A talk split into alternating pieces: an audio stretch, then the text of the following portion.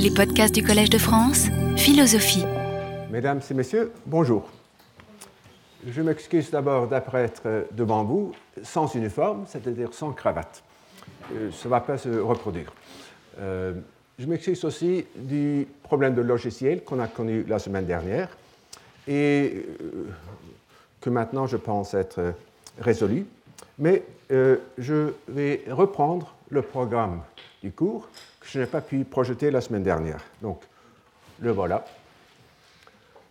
comme vous le voyez, il y a une, un bloc de trois euh, séance introductoire, dont aujourd'hui la deuxième, un bloc sur l'argumentation, un bloc sur le vote et un bloc sur les négociations.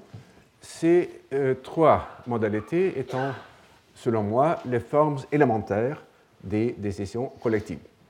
Euh, proposition que je vais essayer de justifier la semaine prochaine.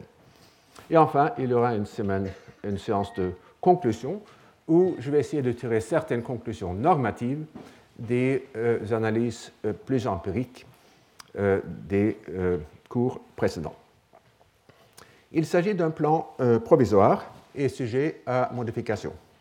En fait, il est déjà modifié par rapport à celui que j'ai présenté la semaine dernière, car dans celui-ci, le cours du 13 février était, intitulé, L'usage stratégique de l'argumentation, reprenant le titre d'un article que j'ai publié dans la revue Négociation en 2005. Bien que je garde bien, bien que je garde l'intention de parler de ce thème, je vais l'insérer dans un cadre plus général que je vais vous expliquer brièvement avant de reprendre le fil de la discussion de la semaine dernière. Lors du cours de la semaine précédente, j'ai proposé une distinction entre les acteurs et les sujets d'une décision collective. D'une part, les individus dont l'interaction aboutit à la décision, et d'autre part les individus qui sont affectés par cette même décision. À la réflexion, il m'apparaît utile d'ajouter une troisième catégorie, à savoir celle des observateurs. Cette catégorie était en effet déjà implicitement présente dans la distinction entre vote public et scrutin secret. Dans une assemblée comme la première constituante française, par exemple, le vote d'un député avait lieu sous le regard non seulement des autres députés, mais également du public dans les galeries.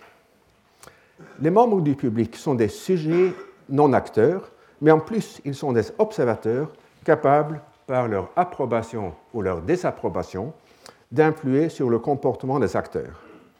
Comme on va le voir, la présence des observateurs explique notamment l'importance du choix dans la constituante entre l'appel nominal et le vote par assis élevé.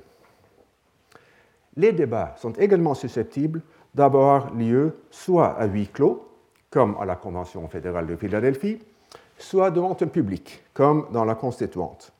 Et nous verrons dans le détail comment l'absence ou la présence d'un public tente à, à infléchir le mode des débats. Devant un auditoire excité et potentiellement violent, un orateur peut ne pas vouloir prendre le risque de lui déplaire. À vrai dire, au huis clos, il faut ajouter le secret, car si les acteurs se sentent libres de disséminer hors de l'Assemblée les propos qu'on y tient, on observera facilement le même effet paralysant sur la liberté d'expression. À la Convention fédérale, qui ne comptait que 55 membres, membres et qui n'a délibéré que pendant trois mois, on a réussi à garder le secret des débats. Dans une assemblée plus nombreuse et de plus longue durée, ce résultat tiendrait un peu du miracle. Cette précision faite, je reprends l'analyse que j'ai commencée vers la fin du dernier cours en vous rappelant que j'ai voulu démontrer comment la même norme, l'interdiction au gouvernement d'instruire le procureur général, a été établi par une décision collective en Italie et par l'émergence des normes non écrites euh, en Grande-Bretagne. On peut établir un contraste semblable entre l'indépendance du Conseil constitutionnel français et celle de la Cour suprême aux États-Unis. Dans le premier cas, pour citer le Conseil lui-même, il résulte de l'ensemble des dispositions du titre 7 de la Constitution que le constituant a entendu garantir l'indépendance du Conseil constitutionnel. Donc, euh, il s'agit bien d'une décision collective au sens que j'ai euh, précisé la semaine dernière. Dans le second cas, la raison pour laquelle le Congrès américain n'utilise pas son droit constitutionnel de limiter la juridiction de la Cour suprême se trouve peut-être dans un calcul intéressé. Le parti au pouvoir reconnaît que s'il succombait à cette intention, le parti adverse en ferait de même lorsqu'il en aurait l'occasion. C'est un peu comme la décision des belligérants pendant la Deuxième Guerre mondiale de ne pas se servir d'armes chimiques.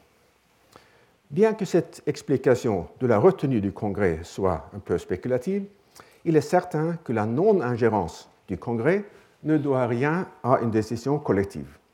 Et dans l'hypothèse que je viens de proposer, il émerge plutôt comme un équilibre de décisions individuelles. Ainsi, et pour résumer, ce qui doit retenir l'attention, c'est donc l'émergence de décisions ou de normes très semblables par des processus tout à fait différents. Même s'il faut sans doute admettre la différence entre une décision et une norme, la distinction est moins essentielle qu'elle ne le paraît.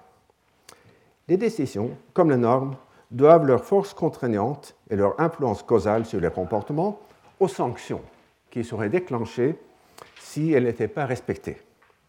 Même si, dans les décisions collectives, il s'agit souvent de sanctions légales, les sanctions informelles y comptent aussi souvent pour beaucoup. Celui qui ne respecte pas la décision de garder la fenêtre fermée dans le compartiment du train, pour reprendre un exemple de la semaine dernière, euh, celui qui ne respecte pas cette décision ne risque pas un procès, mais la désapprobation des autres passagers. Et ajoutons que même les décisions collectives qui aboutissent à une permission reposent sur la possibilité de sanction, en ce sens que celui qui s'oppose à une à une action légalement permise risque d'être sanctionné.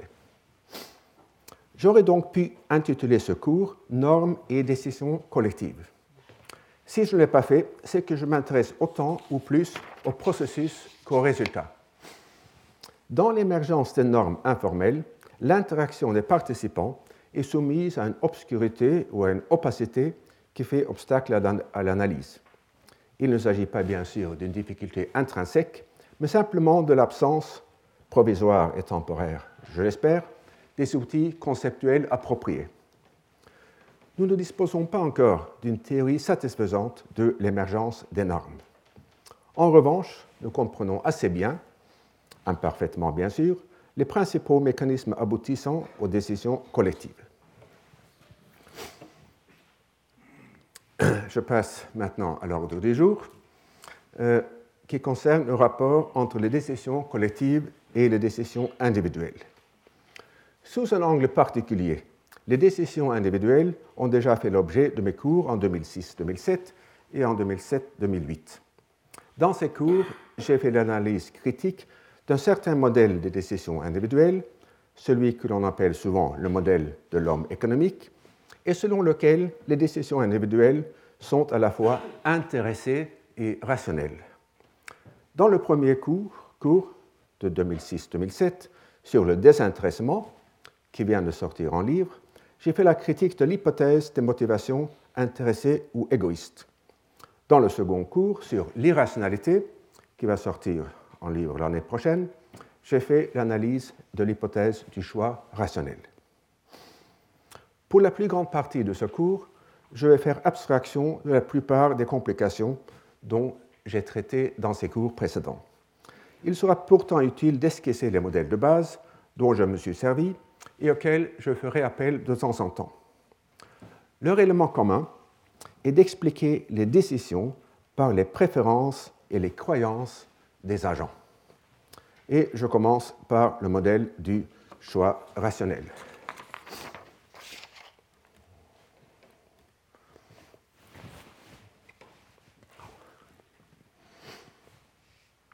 L'acteur rationnel choisit l'action qui va le mieux satisfaire ses désirs étant donné ses croyances, et notamment ses croyances causales concernant le rapport fin-moyen.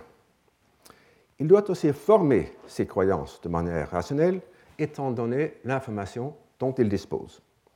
Enfin, il doit investir une quantité optimale de ressources dans l'acquisition d'informations, étant donné ses croyances préalables concernant les coûts et les bénéfices de l'information, ainsi que l'importance subjective de la décision. Pour illustrer cette dernière idée, un agent rationnel qui se soucie peu de l'avenir éloigné ne doit pas investir beaucoup de ressources dans la détermination des conséquences, des conséquences futures de sa décision.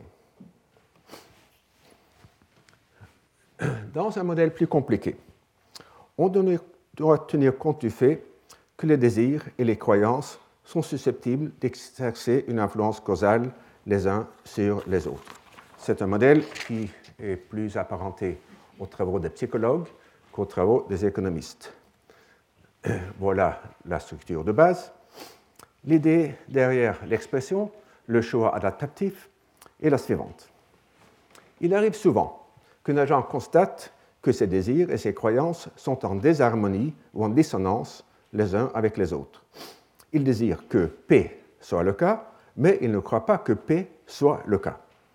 Il voudrait par, exemple être promu, mais l'information dont il dispose ne justifie pas la croyance qu'il le sera.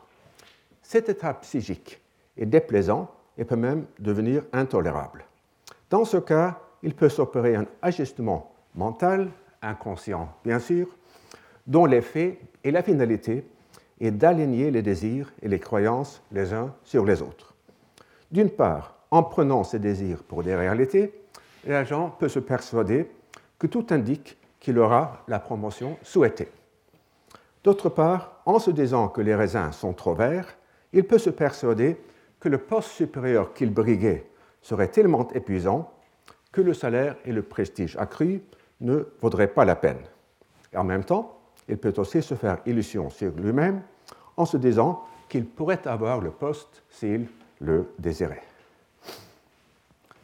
Le premier mécanisme, celui de prendre ses désirs pour des réalités, est nettement irrationnel. Selon la théorie standard du choix rationnel, le mécanisme des raisins verts n'est pas source d'irrationalité, car, à la différence des croyances, les désirs ne sont pas, ne sont pas sujets aux normes de la rationalité. On ne peut pas dire qu'un désir soit plus rationnel que tel autre. Il y a néanmoins, dans le phénomène des raisins qui sont trop verts, quelque chose qui grince. Et dans mon cours de l'année dernière, en m'appuyant sur Nietzsche, Proust et Max Scheller, j'ai qualifié l'alignement des désirs sur les croyances d'auto-empoisonnement de l'esprit. Et dans la mesure où l'on peut caractériser les décisions collectives comme un processus d'agrégation des préférences, la formation de celles-ci peut avoir une certaine pertinence, comme on le verra.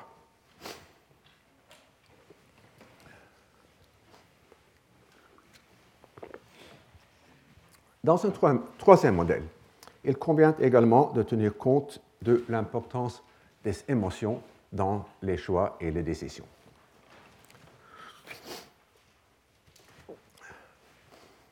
Dans ce modèle, les émotions doivent leur efficacité causale à trois mécanismes distincts qui correspondent aux flèches qui partent des émotions. Premièrement, les émotions induisent facilement un changement de préférence, le plus souvent un changement temporaire. Deuxièmement, elles sont capables de modifier les croyances de l'agent. Selon La Fontaine, par exemple, chacun croit aisément ce qu'il craint et ce qu'il espère. Il convient de noter ici, je pense, que tandis que l'impact de l'espoir s'apparente au modèle adaptatif, l'impact de la crainte sur les croyances est non seulement irrationnel, mais aussi contre-adaptatif. Et troisièmement, sous l'impact de l'émotion, on sent souvent le besoin d'une action immédiate, ce qui risque d'induire une collecte insuffisante d'informations, effet qui va à son tour se répercuter sur les croyances. Au niveau individuel, on peut illustrer les deux derniers mécanismes par l'impact euh, de l'amour-passion sur les croyances. D'une part, celui qui est, capable, celui-ci, l'amour-passion, est capable de déformer tout jugement probabiliste en inventant une attitude réciproque qui, pour un observateur neutre, fait manifestement défaut. D'autre part, on peut citer le proverbe qui se marie à la hâte se répand à loisir. Au niveau collectif, on a pu observer les mêmes mécanismes dans les réactions des gouvernements occidentaux après le 11 septembre 2001. D'une part, la crainte a fait apparaître le danger plus grand qu'il ne l'était, mais d'autre part, la hâte législative a empêché l'analyse des effets pervers possibles des mesures antiterroristes qui ont été prises. Passons maintenant au niveau collectif, pour voir quels éléments de l'analyse précédente il sera utile de retenir. Et avant de procéder, euh, faisons une distinction qui va s'avérer importante pour le cours tout entier entre préférence fondamentale et préférence dérivée. L'idée tout simple se résume dans la phrase Qui veut les fins veut les moyens. Il faut supposer bien sûr que les moyens soient non seulement efficaces du point de vue causal, mais également compatibles avec les fins du point de vue des valeurs.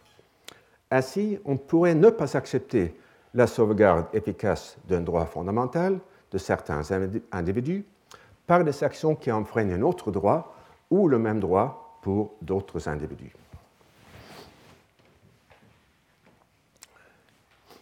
Les décisions collectives peuvent évidemment porter soit sur les fins, soit sur les moyens. Dans un exemple que j'ai mentionné la semaine dernière et dont je reparlerai la semaine prochaine, il s'agit de décider si la fenêtre d'un comportement de train doit rester ouverte ou fermée. Et je suppose qu'à la suite d'une discussion entre les passagers, ils s'accordent à l'unanimité pour penser que le besoin d'un passager asthmatique doit l'emporter sur les désirs des autres passagers. Or, outre ce débat sur les fins, il pourrait y avoir une discussion concernant les moyens. Parmi les passagers, il pourrait se trouver un médecin faisant valoir que sont les découvertes les plus récentes et contrairement à une opinion répandue, l'air frais tend à être bénéfique à la santé des asthmatiques. Et dans les cours qui porteront sur l'argumentation, l'accent sera mis sur les deux aspects des décisions, le choix des fins et le choix des moyens. Dans ceux qui porteront sur le vote et les négociations, il sera surtout question de choix de moyens. Et comme on va le voir dans un instant, on peut aussi concevoir un vote qui porte sur les fins. Mais dans la pratique, ce cas de figure semble rare. Si les membres d'un groupe ont des préférences fondamentales identiques et des croyances causales identiques, avec en conséquence des préférences dérivées identiques, le groupe se comportera comme un seul individu. La distinction entre décisions collectives et décisions individuelles s'effacerait. Dans le monde réel, ce cas de figure peut s'observer dans des petits groupes comme la famille, mais rarement au niveau politique. Il est néanmoins possible, à la suite de John Rawls, de construire une situation hypothétique, la possession originelle dans laquelle on obtiendrait cette identité de vue, grâce à ce qu'il appelle le voile d'ignorance. Bien que ce soit là une construction normative qui ne prétend pas avoir d'implication explicative, on verra dans un cours ultérieur que certaines situations historiques s'apparentent à ce cas. Supposons maintenant que les membres d'un groupe aient des préférences dérivées non identiques. Il est dans ce cas souvent difficile pour l'observateur de dire si leur désaccord concerne les fins ou les rapports de causalité. Car, comme on le verra à de multiples reprises, il arrive souvent que des individus affichent les mêmes fins en prétendant n'être en désaccord que sur les moyens, tandis qu'une analyse plus poussée montre que c'est l'inverse.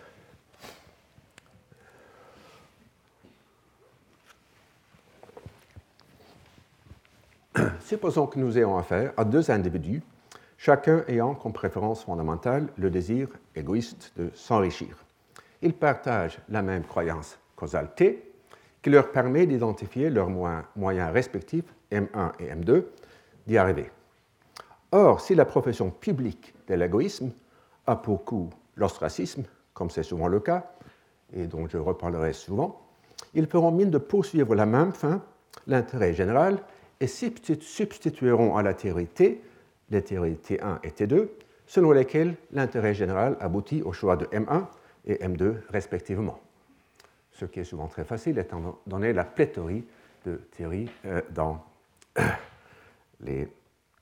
le domaine social et économique. Je reprendrai ce raisonnement dans quelques semaines sous une forme moins simpliste. Aujourd'hui, j'ai seulement voulu montrer comment, pour un individu donné, deux constellations distinctes de préférences fondamentales et de croyances causales sont susceptibles de converger vers les mêmes préférences dérivées. On verra dans un instant qu'une convergence semblable peut se produire chez des individus distincts.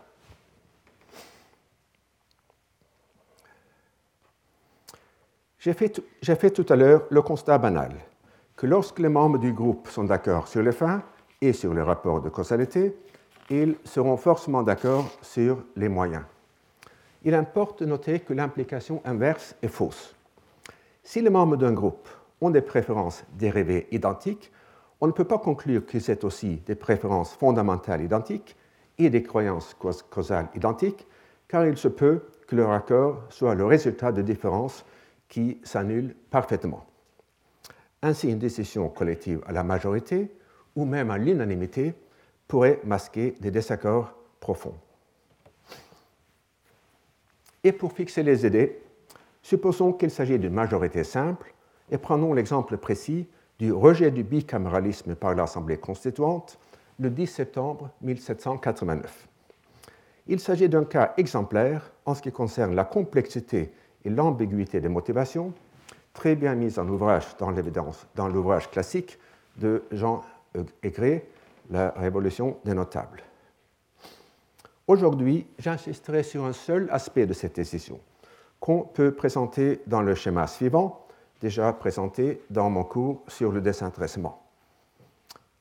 Euh, en simplifiant la situation, sans, je pense, le déformer, on suppose que la constituante comportait trois groupes de taille égale, que j'ai appelés gauche, centre et droite, et avec les préférences et les croyances que vous voyez. Bon, il y a là, un, petit problème de logiciel, mais pas trop grave, simplement les accents, euh, les, accents aigus sont un peu euh, déformés. Bon.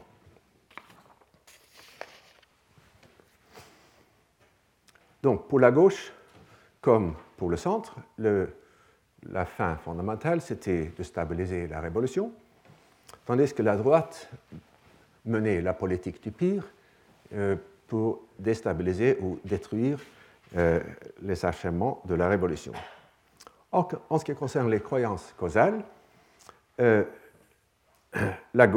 le centre et la droite étaient d'accord pour penser que le bicaméralisme allait stabiliser la révolution, tandis que pour la gauche, le bicaméralisme allait continuer euh, l'ancien régime et donc déstabiliser la révolution. Si vous vous rappelez le schéma simple que j'ai utilisé tout à l'heure, on peut déduire de ces préférences fondamentales et de ces croyances causales certaines préférences dérivées. Pour la gauche et pour la droite, c'était donc le monocaméralisme, et pour le centre, le bicaméralisme. Donc, dans une décision majoritaire, ce serait le monocaméralisme qui l'emporterait, comme en effet il l'a fait.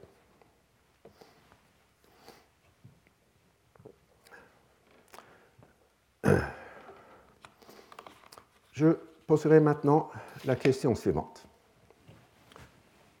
Euh, à propos de ce qu'on peut appeler la double agrégation, dont il sera longuement question dans euh, le cours d'aujourd'hui.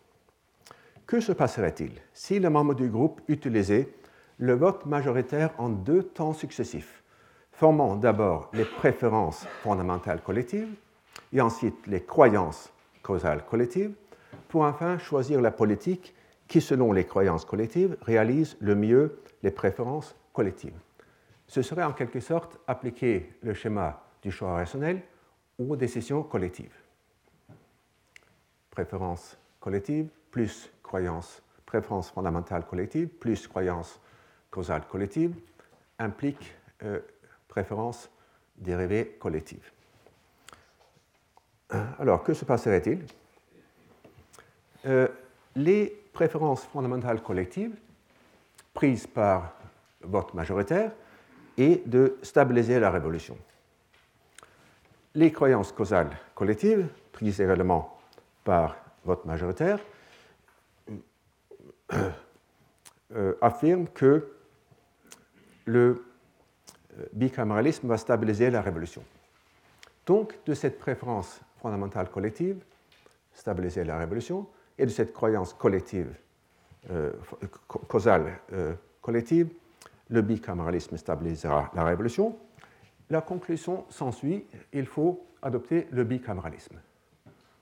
Donc la conclusion inverse de celle à laquelle nous étions arrivés euh, tout à l'heure.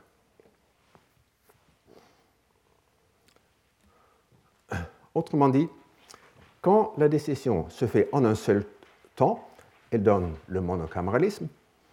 Quand elle se fait en deux temps, elle donne le bicaméralisme.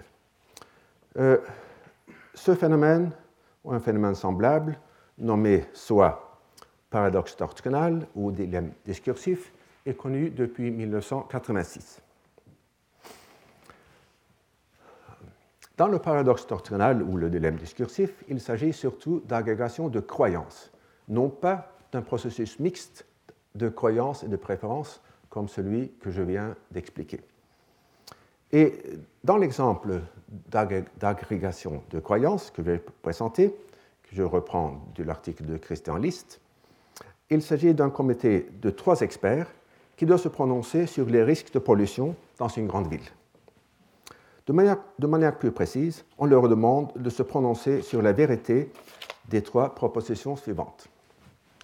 La proposition P, le niveau moyen de pollution excède 50 microgrammes par mètre cube d'air une proposition conditionnelle, si P alors Q, si le niveau moyen de pollution excède 50 microgrammes par mètre cube d'air, il y a un risque de santé grave.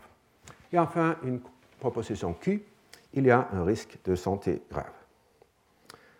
Euh, et puisque chacune de ces trois propositions porte sur des questions factuelles ou causales très complexes, les experts ne seront pas forcément d'accord entre eux.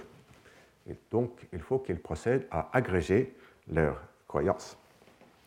Et imaginons par exemple la constellation suivante.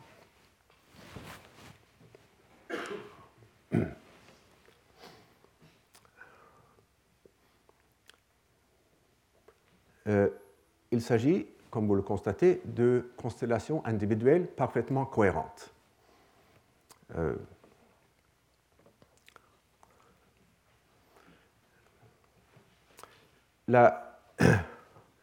si l'on considère uniquement la conclusion des trois experts, il y a une majorité pour trouver que la conclusion Q est fausse. L'expert 2 et l'expert 3 pensent que Q et la proposition Q est fausse. C'est donc l'opinion majoritaire des experts. Si en revanche nous procédons à la double agrégation, pour d'abord se demander quelle est l'opinion majoritaire quant à la vérité de P, eh bien, elle est vraie. Quelle est l'opinion majoritaire par rapport à si P alors Q? Eh bien, cette proposition est fausse. Et donc, euh, la conclusion euh, est fausse. Non, non. Euh, qu'est-ce que je dis là? I, think I, think I stumbled. non, là, non, là, bon, selon une majorité des experts, P est, vrai, tandis selon une autre majorité des experts, euh, si P alors Q est vrai, euh, d'une prémisse euh, inconditionnelle vraie et d'une prémisse conditionnelle vraie, la conclusion s'ensuit que Q est vrai également. Je m'excuse. Donc, si vous prenez l'agrégation simple, l'agrégation des trois conclusions, c'est qu'il y a une majorité de à penser que cette conclusion est fausse.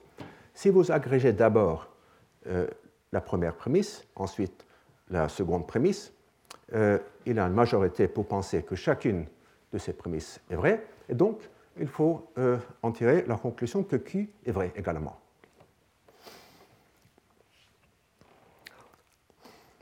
Autrement dit, la conclusion qui s'ensuit des prémisses majoritaires contredit la conclusion majoritaire. Avant de poursuivre l'analyse de cet exemple, je reviens sur le débat de 1789. À ma connaissance, la double agrégation des préférences et des croyances ne se présente jamais dans la pratique.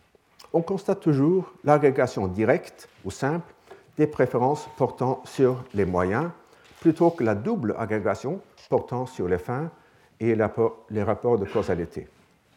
Il vaut néanmoins la peine, je le pense, de s'attarder sur un aspect important de la double agrégation, en supposant qu'elle se fasse. Comme on l'a constaté, ou comme vous le constatez, la double agrégation donne un résultat euh, contraire à la préférence dérivée de la droite. La double agrégation conclut au bicaméralisme, tandis que la droite euh, voudrait euh, voir adopter le monocaméralisme. en supposant que ceux qui prônent la politique du pire, la droite, connaissent parfaitement les préférences et les croyances des autres acteurs, ils ont le moyen et l'incitation de fausser l'expression de leurs croyances en affirmant qu'à leur avis, le bicaméralisme va déstabiliser la révolution. Donc c'est une agrégation double, mais insincère, et le vote insincère de la droite concernant les croyances causales est indiqué en caractère gras. Donc, dans ce cas de figure, euh, là, les préférences fondamentales euh, est de stabiliser euh, la révolution. La croyance majoritaire est que le bicaméralisme déstabilisera la révolution, puisque maintenant la gauche et la droite sont d'accord. Donc la conclusion à en tirer, c'est qu'il faut adopter le monocaméralisme, puisque le bicaméralisme va déstabiliser la révolution.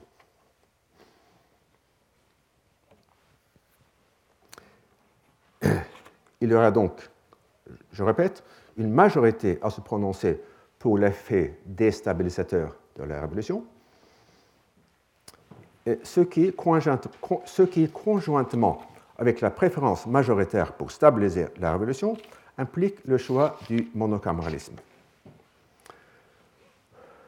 Dans l'hypothèse d'une double agrégation en 1789, hypothèse parfaitement spéculative et irréaliste, ou même surréaliste, la droite, pour arriver à son but, aurait donc eu intérêt à déguiser ses croyances causales en supposant bien sûr la sincérité des autres agents. Or, une fois ouverte la possibilité de la dissimulation, ce présupposé, c'est-à-dire la sincérité des autres agents, est évidemment arbitraire. Pourquoi en effet le centre ne pourrait-il pas fausser ses préférences fondamentales afin de faire triompher sa solution préférée? Voilà, vous voyez, c'est le double, deuxième exemple de l'agrégation double insincère. Encore une fois, les votes insincères en caractère gras. Maintenant, euh, le centre fausse ses préférences fondamentales en disant, en affirmant qu'il faut déstabiliser la révolution, ce qui crée donc une, une majorité pour euh, euh, cette préférence fondamentale, ce qui, conjointement à la croyance euh, collective que le bicaméralisme déstabilisera la révolution, donne le bicaméralisme comme conclusion, ce qui était en effet, en effet le, la solution souhaitée par le centre. Le raisonnement, comme vous vous êtes sans doute aperçu, est assez artificiel non seulement par l'hypothèse de la double agrégation, mais aussi par l'idée que le centre, en 1789, c'est-à-dire les monarchiens, aurait pu afficher une intention de déstabiliser la révolution. Il faut donc comprendre le raisonnement uniquement comme un instrument pédagogique permettant de démontrer deux propositions générales que nous retrouverons plus tard dans des situations moins artificielles. Premièrement, dans les décisions collectives, un agent peut avoir intérêt à fausser l'expression de ses convictions intimes, que ce soit des croyances ou plus souvent sans doute des préférences. Deuxièmement, ce choix doit se, doit se comprendre dans le contexte d'un jeu stratégique dans lequel la dissimulation par un membre ou par un groupe peut provoquer la dissimulation par d'autres groupes ou individus. Et en principe, ce problème euh, de l'expression insincère des convictions intimes peut aussi s'appliquer au cas épistémique pur. Supposons par exemple que le premier expert ait un intérêt, soit financier, soit un intérêt d'amour propre, à ce que la proposition Q soit acceptée, ou du moins à ce qu'elle ne soit pas rejetée. Euh, dans ce cas, la double agrégation ne permet de conclure ni à la vérité ni à la fausseté de la proposition Q, ce qui, du point de vue de l'expert supposé intéressé, est préférable à ce qu'elle soit déclarée fausse.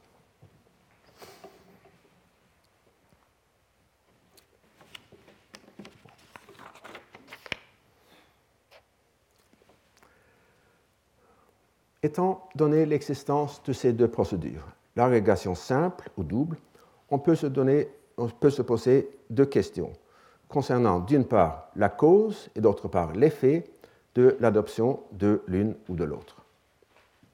Premièrement, dans une situation donnée, à quelles conditions l'une ou l'autre procédure sera-t-elle préférée, effectivement, empiriquement, par les individus?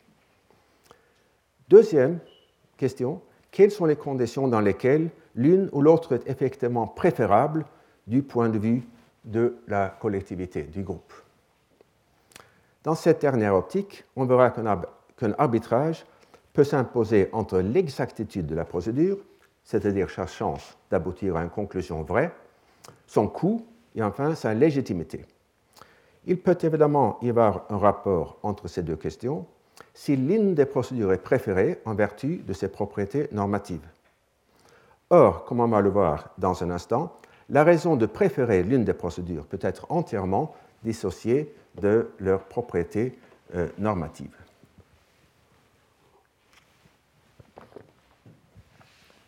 En ce qui concerne la première question, il semble que les seuls travaux disponibles soient deux articles de psychologie expérimentale de Jean-François Bonnefond, l'un publié, l'autre inédit. Dans ces expériences, on présente au sujet les deux modes d'agrégation, ce que j'appelais double et simple, ou agrégation en deux temps, ou en un seul temps, ainsi que les conclusions contradictoires qui en résultent dans un cas précis. Et on leur demande ensuite quels sont leurs préférés, leurs modes préférés et leurs conclusions préférées. Et les réponses reflètent en partie une préférence pour la procédure la plus simple c'est-à-dire l'agrégation en un seul temps, et en partie une préférence pour la procédure en quelque sorte la plus indulgente. Et j'ai aussi un peu besoin de, votre indulgence pour euh, l'exemple que je vais présenter, qui est donc pris dans le, second article de, Jean-François Bonnefond. C'est une expérience euh, euh, en deux variantes distinctes. Dans une variante, on demande au sujet de décider, sur la base de jugement d'experts, si un candidat à un poste est à la fois motivé et compétent. Et on peut supposer qu'un candidat réussi doit avoir les deux qualités. Dans une autre variante, on leur demande de déterminer, c'est-à-dire aux experts, à la base de jugement d'experts, si le candidat est à la fois non motivé et incompétent. Ici, on suppose qu'un candidat va échouer s'il possède les deux, s'il a les deux défauts. Et donc, pour chacune de ces variantes, on peut comparer le résultat de l'agrégation en un seul temps et de l'agrégation en deux temps. Pour l'agrégation en un seul temps, la majorité des experts indiquent que dans la première variante, le sujet n'est pas à la fois motivé et compétent, et dans la deuxième variante, qu'il ne manque pas à la fois de motivation et de compétences. Concernant l'agrégation en deux temps, dans la première variante, une majorité des experts trouvent que le candidat est motivé et une autre majorité, c'est-à-dire composée d'autres personnes, qu'il est compétent. Dans la deuxième variante, il y a également des majorités, mais des majorités distinctes, pour trouver que le candidat est non motivé et incompétent. Et le résultat euh, que je voudrais souligner, c'est que dans la première variante, les sujets tendent à préférer la double agrégation, tandis qu'ils préfèrent l'agrégation simple dans la deuxième variante. Autrement dit, et c'est vraiment la conclusion qu'il faut retenir, les sujets préfèrent le mode de décision dont l'issue est la plus favorable au candidat.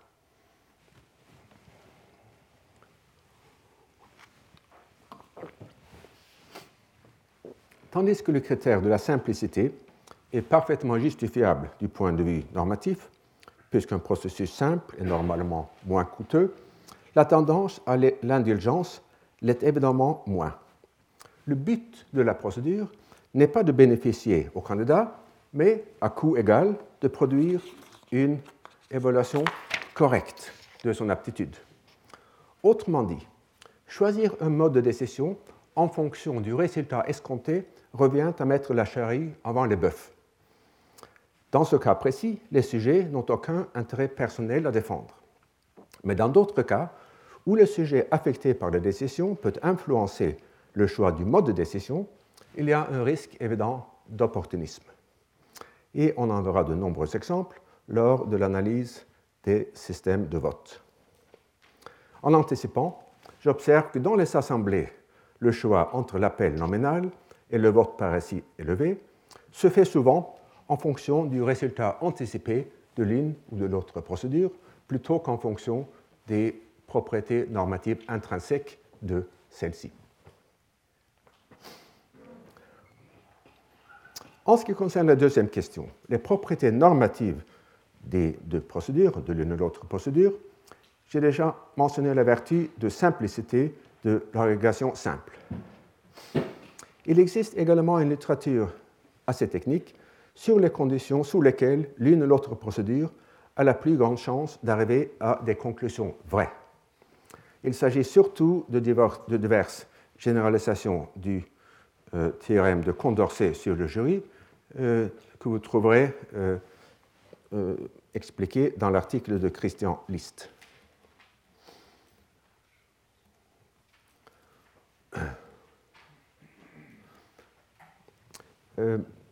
Pour mes fins dans ce cours, qui sont empirico-théoriques plutôt que euh, purement euh, théoriques, ces travaux ont pourtant une pertinence assez faible. De plus, ils concernent uniquement les problèmes de décision épistémique pure dans lesquels il existe une vérité objective, a fact of the matter, qui permet d'évaluer les performances des diverses procédures. Dans les problèmes mixtes qui impliquent des préférences aussi bien que des croyances, l'existence d'une décision qui serait optimale dans un sens objectif est plus controversée. C'est le moins qu'on puisse dire, et j'y reviendrai tout à l'heure. Mais d'abord, je voudrais vous parler euh, d'une discussion importante sur les décisions des jurys. Euh, discussion qui jette une lumière intéressante sur euh, ces questions. Selon, selon un ouvrage classique de Hasty, Penrose Pennington, on peut distinguer deux styles délibératifs dans les jurys. Entre un tiers et une moitié des jurys se focalisent sur la sentence. Euh, ces verdict-driven juries, comme on les appelle en anglais, je ne sais pas quelle serait l'expression française équivalente, ces verdict-driven juries commencent par un vote indicatif non contraignant et poursuivre la délibération par des arguments pour et contre la position majoritaire. Les jurys qui se focalisent sur les preuves, evidence-driven juries, considèrent le pour et le contre de chaque preuve séparément, dont par exemple l'occasion de l'accusé de commettre le crime, sa motivation de le faire et sa capacité à le faire. Après avoir conclu sur chaque point, ils arrivent finalement à la sentence qui leur semble la plus justifiée à la lumière de ces conclusions. Dans le premier cas, les verdict-driven juries, l'interaction entre les jurés ne commence que quand chacun s'est formé une conclusion indépendante, bien que provisoire, tandis que dans le second cas, les evidence-driven juries, l'interaction est présente dès le début. Et euh, les auteurs nombreux qui ont étudié la question arrivent pour la plupart aux deux résultats suivants. D'une part, les jurys qui décident par vote majoritaire tendent à se focaliser sur, la sentence, tandis que l'exigence d'un vote unanime tend à induire une focalisation sur l'épreuve. D'autre part, quand les jurys focalisent leur attention sur l'épreuve, ils prennent leur tâche plus au sérieux et il semble que la qualité de la délibération y soit plus élevée. À ma connaissance, il n'existe pourtant pas de démonstration empirique que la focalisation, sur l'épreuve induit un pourcentage plus élevé de décisions correctes. L'argument principal en faveur de cette procédure, the verdict, uh, the evidence-driven uh, procedure, est seulement indirect, en ce sens qu'elle est, censée réduire la tendance au conformisme qui se produit facilement quand les jurés énoncent leurs opinions avant de délibérer. En même temps, selon les détracteurs de cette procédure, elle est aussi plus coûteuse, en ce que l'exigence d'un vote unanime amène plus souvent l'échec de la décision dont j'ai parlé la semaine dernière, et donc souvent un nouveau procès. Et sur ce dernier point, je vous renvoie à l'article suivant, très critique euh, du principe du vote unanime dans les jurys, puisqu'il est censé être trop coûteux. Ainsi, le principe majoritaire dans les jurys induit une décision vraiment collective, tandis que le principe de l'unanimité produit une dynamique qui se rapproche plus de celle du choix individuel se former d'abord une opinion sur les faits pertinents pour arriver ensuite à une conclusion. De manière semblable, la double agrégation, qui implique d'abord la formation de préférences et de croyances pour arriver ensuite à la décision, reproduit le modèle du choix rationnel dont j'ai parlé au début de cette conférence. Dans ce dernier cas, on peut noter que la formation des croyances peut elle-même se faire en deux temps comme dans le cas des, experts. Et ainsi, dans l'exemple des processus majoritaires, euh, comme euh, l'adoption du monocaméralisme, nous pourrions ainsi observer les étapes suivantes. Donc, d'abord, la formation de croyances concernant chacune des prémices par un vote majoritaire, comme dans l'exemple des experts. Il y a plusieurs points distincts on prend un vote majoritaire sur, euh, euh, sur euh, chaque point, et puis à, la à, partir de la majorité sur chacun des points, on forme une conclusion collective par logique soit inductive, comme dans les jurys, soit déductive, comme dans le cas des experts. En même temps, il y a une formation de préférence collective préférence fondamentale collective par vote majoritaire, comme dans le cas hypothétique d'un vote euh, faut-il stabiliser ou déstabiliser la révolution dans l'Assemblée constituante? Et enfin, euh, tout à l'instar, tout comme dans l'exemple du choix individuel, il y a la formation d'une décision collective par le schéma moyen-fin. Ça, c'est le modèle de la double agrégation. Mais euh, le modèle de l'agrégation simple est sans doute plus fréquent et plus plausible. Euh, là, il y a d'abord pour chaque individu la formation de croyances dans un processus interactif, bien sûr, puisqu'il y a discussion, communication. Ensuite, formation de préférences fondamentales euh, des individus dans un processus également interactif. Je m'excuse de ces coquilles, je ne sais pas si c'est moi ou le logiciel qui en est responsable. Euh, et toujours au niveau individuel, chaque individu forme des préférences dérivées à partir de ses croyances causales et de ses préférences fondamentales. Et Une fois formées toutes ces préférences euh, individuelles dérivées, il y a une agrégation de ces préférences par vote majoritaire en une décision collective.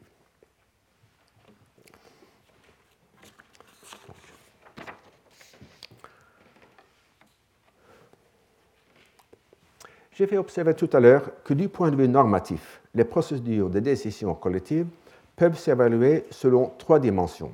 Leur chance d'arriver à la vérité, leur coût et leur légitimité. Et je voudrais maintenant creuser le premier et le troisième de ces critères. Dans l'évaluation normative du résultat d'un processus d'agrégation, on doit évidemment faire appel à un critère précis. Dans le cas de l'agrégation des croyances, c'est évidemment la vérité.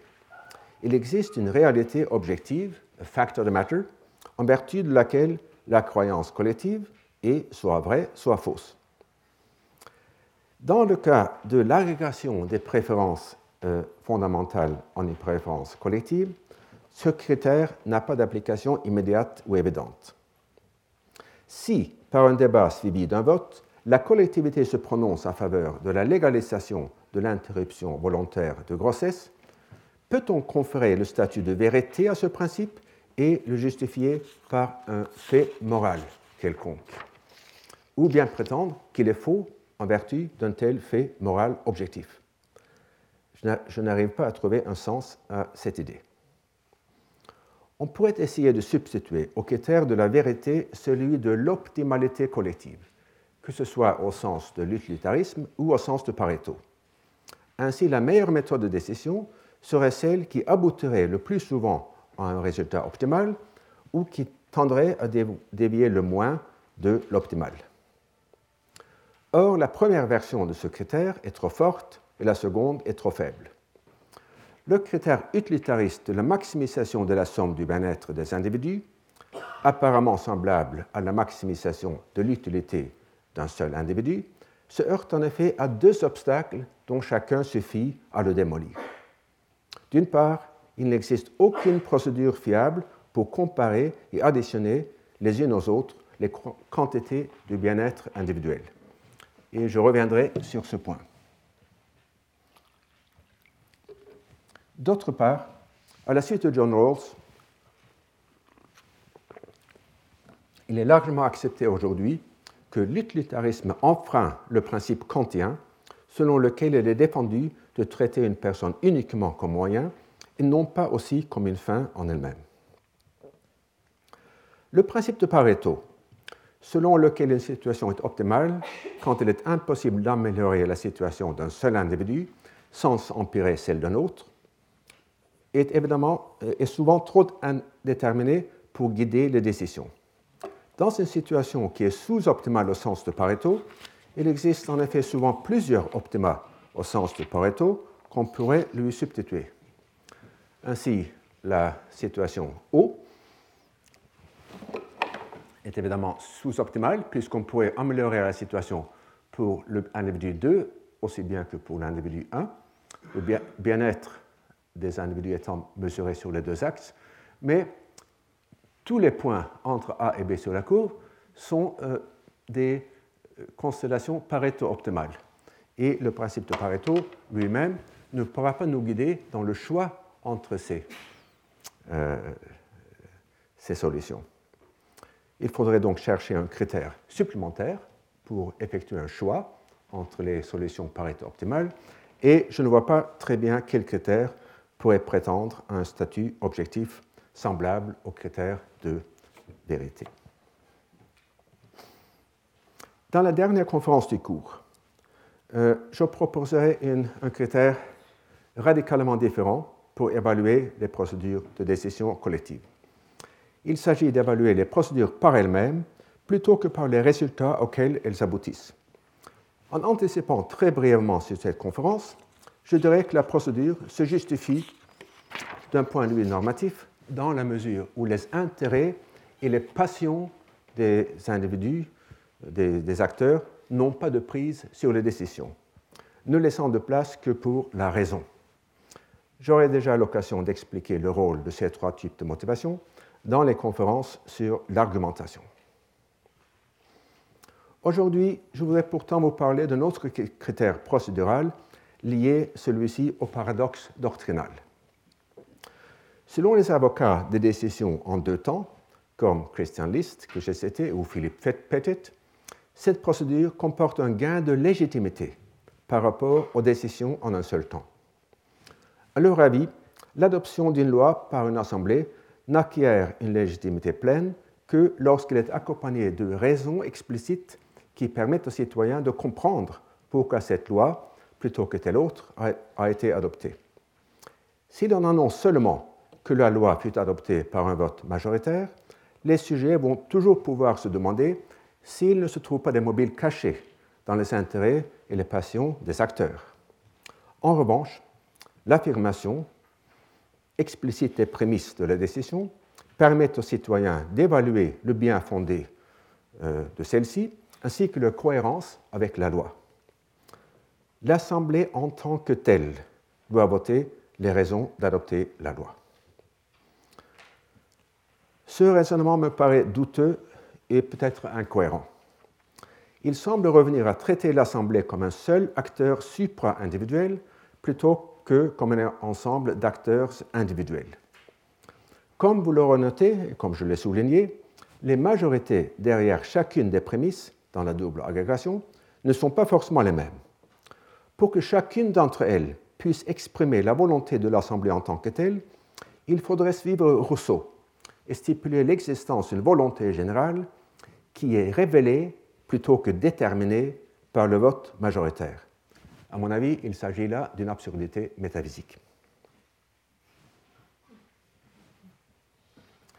Pour terminer, aujourd'hui, je voudrais expliquer, je ne pense pas que j'arrive jusqu'à la fin, mais je vais le reprendre la semaine prochaine, comment une certaine déficience du choix individuel peut entraîner un paradoxe semblable au paradoxe de Condorcet, dont il sera question dans quelques mois. La déficience en question, euh, qu'on appelle, parfois l'aversion à l'arbitrage, trade-off aversion, consiste à, consiste à préférer des procédures de décision mécanique aux jugements plus intuitifs.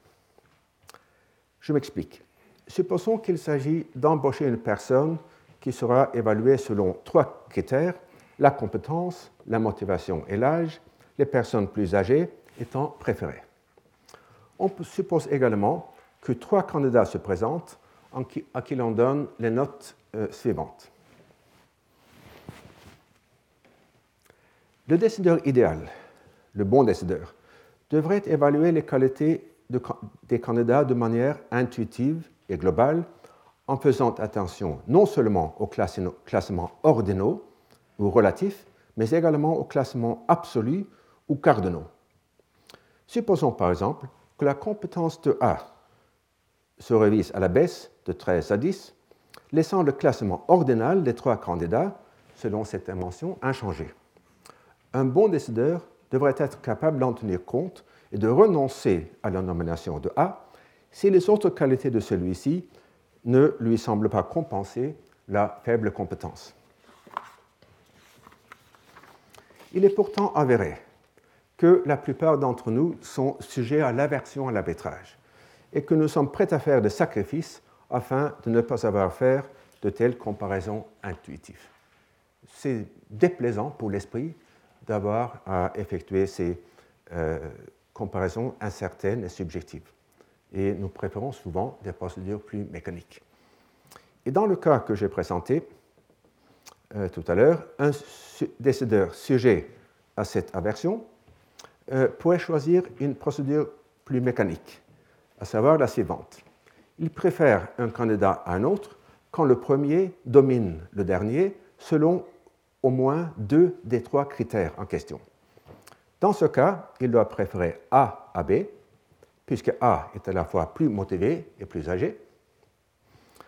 Il doit préférer B à C, puisque B est à la fois plus motivé et plus compétent. Et il doit préférer C à A, puisque C est à la fois plus compétent et plus âgé. Ainsi, les préférences du décideur tournent en cercle. À supposer que les préférences du décideur se forment en effet selon cette procédure, elle ne lui permet pas de décider, puisque pour chacune des trois options, il en existe toujours une autre qui lui est préférée.